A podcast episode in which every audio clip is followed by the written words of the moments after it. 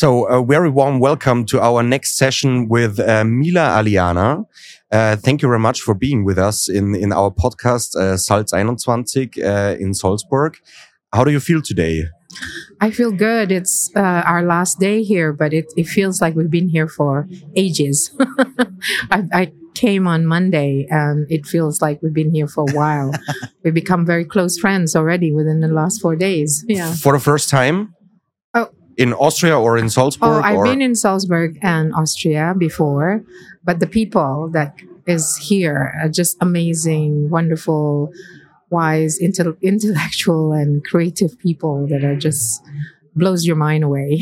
so we've been we've become close friends now. Yeah. Cool. Sounds great. So, uh, as with every guest, we uh, try to uh, do some research about uh, what you're doing. It was uh, a little hard to find out uh, what your profession is actually. Yeah. So, could you, for our audience, could you introduce yourself and what your profession is, or what you what you're doing? So yeah, I don't have a label and I also have many, many labels. So the easiest is, I guess, the jack of all trades, the master of none, because I've worked at many different levels of society as well as industries and sectors. Um, and fundamentally, it is all around change, right? So I, I basically, one of the reasons why multinationals would uh, hire me in the past, so that's 30, 40 years of my career, um, it's to do with my ability to translate strategy into execution. So they've hired a lot of consultants before. I guess the easiest way to label me would be consultant, but I'm beyond consultancy because I make myself redundant very fast. So my whole focus is how do we translate whatever strategy that uh, the organization wants to move forward in to execution in multiple projects and programs. So I tend to hold and manage 200 projects and programs at the same time across could, the world. Could you give us an, a specific example that we uh, get some insights of your work? Yeah. Um, so there are different parties. I, I also work for profit, for profit, not for profit. I also delivered World Economic Forums. So those are projects and programs. Um, one example is a multi-billion dollar uh, project and program for a transport uh, uh, transport uh, industry.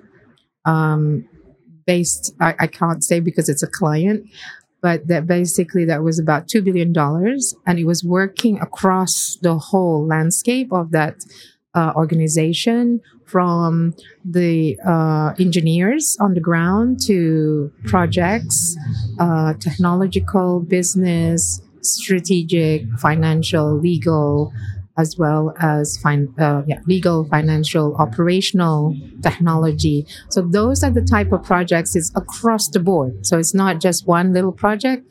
It's the whole organization. And how do they um, actually work together as a portfolio of projects and programs? And often they're managed either by permanent staff or we hire contractors or consultants the tendency in the last 30, 40 years has been working in silos. And that was one of the things that people would hire me for because I only get hired through referrals. So the work speaks for itself. So that's how I market myself. It's all trusted relationships. And fundamentally, it's working in silos. And, and that's the reason why most projects and programs don't get delivered. And McKinsey did this research nearly 10 years ago that only 95% of projects and pro, well, all, all projects and programs, 95% of them don't get delivered in the time, the benefit, the costs that it was or originally planned for. It goes over budget, over time, or doesn't give the benefit that it intended. It just goes all over the place. Yeah. So this is your USP that you always on time. To, yes. you, well, you not get, always on to the budget. Get stuff done. Well, yeah, you get stuff done. it's the best thing, but it's beyond that. It's because you can have the best processes, the best models, the best operational model, architecture, all of the technology fundamentally, it's the people. Mm-hmm. So if you don't know how to work with people uh, in terms of activating uh, their inspiration, their embracing the change and being part of that change, it won't happen, regardless of whether you're a staff of multinational. I've also worked with activists. or worked with startups. And also that's the reason why nine in 10 startups fail, right? So it's not understanding humanity. basically how humanity works together. It's funny that we are on a um, let's say AI tech conference, yeah, and uh, um, and we're leaving out the, the the the people's factor. Yes. So that's also part of your job, like to look into communities and, and not only AI.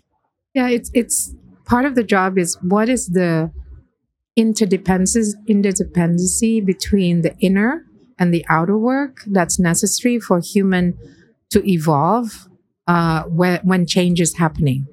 So when change is happening onto you, there's immediate reaction to that. There's pushback.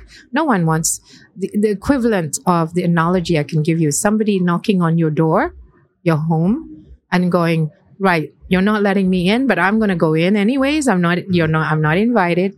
And I'm going to tell you what furniture you should be, you know, I'm going to redesign your whole house. All right. That is fundamentally what tends to happen when it comes to change, including at international project development. So, you know, the Western world would come in or the experts would come in to the developing countries, to global south and say, well, we know better than you without having the conversation. So fundamentally it's how do you do listening first to know what the wisdom is already there mm-hmm. and understanding how people would like to be part of that change. How can they contribute? Because only then, when people have access to their destiny, to their decision making, there's more likelihood that people would want to be part of the change. Because what I've seen even in multinationals, they'll find ways to work around it. You know, no matter what technology, what processes, they will find a way to, to do the old thing. Yeah. So are you somehow a translator between um, bosses or CEOs or management levels and their employees? That's part of my work. Often it's between the business and the technology and yeah. the technology between the business. Cause I, I can understand, cause my work, the way I think is more patterns is like an air traffic controller. You see all the things that are moving and then sometimes you need to zoom in to do some deep diving to um, do the work and you find the experts that can do it and then i zoom out. That's why i said i'm not a master but i can immediately understand what needs to happen and resourceful enough to understand who are the experts that i need to bring in. How does a typical day in your life look like? Um, well i don't do that work anymore but in a way it's still similar because i work in so many different industries and sectors and now I do a lot of advisory for mainly founders, MDs, board level, because that's what I did before, but I was active in the delivery. Now it's more kind of um, working with pioneers of change, very much on the edges of the system, not necessarily in the mainstream. So Salzburg 21 is a really nice uh, manifestation of that because you have so many pioneers here what I have seen over historical way uh, of the process of innovation and technology, it's always when collapse is about to happen, some kind of collapse, societal, environmental, financial, there is this segue to some new birth of something and the niche innovations that are on the edges of the system become the dominant system. So that in the last 15 years, I'm more focused on those areas rather than the mainstream. I think I, I just remember Buckminster Fuller. I don't know if you know Buckminster Fuller from the US. He was an inventor in his 50s, okay. 60s, and he was a scientist. And his thing was don't focus on your energy on old existing system that's entrenched so much in so many complexity. Focus on a new system that becomes the dominant system like veganism, vegetarianism, you know, there's a whole load of examples in the world, suffragette, women. Yeah. So uh, you mentioned that you've been into uh, business like 34 years. Um, how do you manage it to stay up to date to what what's the new stuff for the next generation? So I, I also work with youth. I work with activists. I work with academics. I work with innovators, pioneers of change, and also I work at very high level with high level dignitaries, uh, delivering World Economic Forums, negotiating with them. So I have exposure from those 30, 40 years because I have a huge network um, in various different industries and sectors and levels of societies. So that's where I get the most information from. It's not really just from social media. So I tend to not trust what social media tells me. Mhm. I trust more from what is on the ground, and a lot of them have very different perspectives, including opposing ones. And um, it's being able to find the common ground. What's the patterns that are about the trends that are about to come? And then also understanding where are the difference in those patterns, not just the commonalities, but it's like surfing, right? Where is the next surf? Where is the acu- where's the next acupressure point, the next lever point to serve. So one of my clients tell me that I always go, there's this web of network of new innovations. I'm already in the next web. So it yeah. seems like your best ability is actually to listen to people. Yes, that's number one. And not just people, listening to timing, listening to windows of opportunity, mm. Listening to the dynamics, the interconnections that are happening. So it could be really like a small pattern somewhere at the edges of the system, but you're noticing of how it's becoming more and more. You can see the trend. Um, that is going to be the dominant system. So one of some of the people examples of Steve Jobs did that a lot of the people in technology who are very well known, after reading their biographies, that's what they did. They didn't go into the mainstream. Mhm. They learned the mainstream to know the system to then hack it. that's fundamentally it, you know, um, because there was already iPhone before, uh, kind of the type of smartphones before. There was already uh, uh, tablets before. Microsoft actually produced them in other organizations, but he then realized it wasn't the tablet, it wasn't the smartphone. What he was promoting was lifestyle. Absolutely. Yeah. Uh, super interesting. Uh, That- if- That's what we try to do every day with our company to, Yeah. to find but, out. but- yeah, we, but we all we, we have this conversation like every day. How do we evolve? How can we make it more scalable? Because we are a people's business. Like we talking to people Yeah. and stuff like this. So here's the key thing a lot Yeah. of people talk about scalable. yeah, Scalability isn't about growth. Scalability is about networks of networks. That's how you grow. Because if you had ambassadors or fans of your product or service, you don't need to heavily invest in marketing because they're the free marketing. They would be marketing over social media to every single friend, but it needs to be a product service that gives value to the world. right? Absolutely. Yeah, That's that's, what we different, try. yeah. Yeah. So for us, uh, we found out uh, storytelling is for us very important, Yes. and that's what we want to do. Exactly. and empathy. Yes. Yeah, hundred percent. Empathy, compassion. And that's when the listening that you mentioned is really necessary.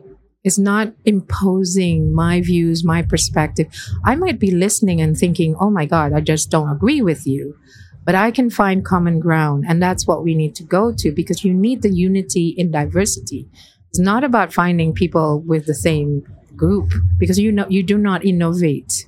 Yeah. You need the opposing views coming together in a room, completely have opposing views, and wait for the creative tension. And that's what innovation is in creativity, because you need that diversity to not get into groupthink and go into the mainstream.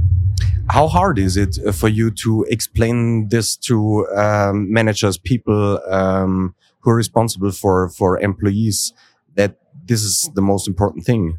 very difficult. So I do not impose some of my own uh, perspectives. I tend to reveal the system unto itself to meet them where they're at, for them to see their own system, their own way of being, their own interaction, to then for them to have choice what to do. Because until you shift someone's consciousness, and the only way to do that is not to lecture them, to tell them what it is, but you design processes, you design conversations that they, or questions that they come into their own awareness of their blind spots or what is the culture, right? And you do that through uh, the power of inquiry. So there's listening, and through that deep listening is being curious, even if you disagree with some of the comments. Yeah.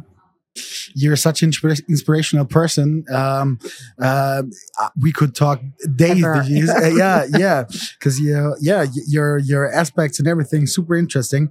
Um, uh, unfortunately, we don't have uh, that much time, but uh, we have a rapid fire question round. If you're okay Yes. with that, Let's go. okay. If you could change something about you, even something small, what would it be? Um, I think it's it's the ego and the culture that is informing the ego, my assumptions and limiting beliefs that I am not good enough. I am imperfect. I'm an imposter. And I found out that ev- nearly everyone in the world, including presidents, have the same thing. So there's something in the culture. So yeah, so it's not just me personally, but something in the culture that's creating this for many generations. And I wonder who benefits for us to think that we are so not uh, of value in the world. yeah. Online or offline? Both. Um, which app you cannot live without? Um, email. Unfortunately, that's really sad. What is more important, life uh, life balance or uh, work work balance?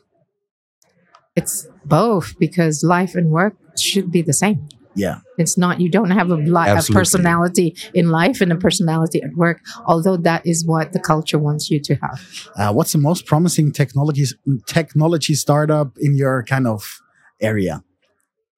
Um, some of the things that I've seen is the ability to access our subconscious right. because that's where mystery yeah, we are still at the very, very start of our humanity journey. We've only been here 200,000 years across billions of years of wisdom and life. So we're still like at our infancy. So this is just like childlike wonder, right? So my God, the opportunity and possibilities, but we have to also be mindful of the unintended consequences. It's just like a one year old that have access to all the toys, but doesn't understand how it could be harmful. Yeah, that's where we are in humanity. Mila, do you have a role model? My father and my grandfather, my whole family is my hero because I am here sitting with you today because of the privileges through their work and their whole ethos was you cannot be the victim of your own circumstances or destiny. So they came from a village in the middle of nowhere in Indonesia, up in the mountains, no running water, no electricity. You have to go on an ox cart to get to their village. This was when I was like three or four. Uh, I lived abroad since I was three, but every year we would go to that village, and my grandfather lived from my mother's side lived next door, and that's what they did. They basically both of them had no role model. They took themselves out of poverty, uh, and they don't see them as poverty because they were very wealthy with love and living off the land. But and then giving the privilege back because it was with deep humility they got to be so successful and giving back to to the people around them. Yeah. nice. Um, if you were a superhero, which gadget would always have been in your belt, or has to be in your belt? I think uh, it's the super mother of nature, which is always nourishing conditions for more life. Perfect answer. um, what did you want to be when you were a child? Oh, this is going to be quite funny. I wanted to be an astronaut or a robotics engineer. So I think I'm an alien of some kind when I was little because I was female. I'm like, where did I get that? I wanted to be an astronomer or astronaut or robotics engineer. Have no idea why. And look where I'm at today. exactly. Uh, Yeah. Some kind of. Some- um, so one last question. Um, you, your life will be made into a movie. What kind of genre would it be, and who's gonna be uh, the actor? what kind of Genre. genre? Genre. So Sorry, romantic yeah. comedy or, Or is uh, action movie or I think it, it would be an adventure. nice? adventure and it's beyond my lifetime. That would be the title of the movie. Okay. Beyond your lifetime. What would you impact Yeah. beyond your lifetime? And the actor would be someone from the global south that looks like me, that comes from a village in the middle of nowhere, like where my father and mother comes from, rem- honoring my roots. Thank you so Great. much uh, for taking your time, your precious time. Um, it was truly inspirational for us. Absolutely. And uh, we hope you have a good stay at Salz 21. Thank you. And hope to see you somewhere around, and maybe we can connect and get into your network because Definitely. it Yes, seems to be be you're you're connected everywhere. Yes. Thank you so much for inviting me. It's such an honor. Thank you. Thank you. Thank you.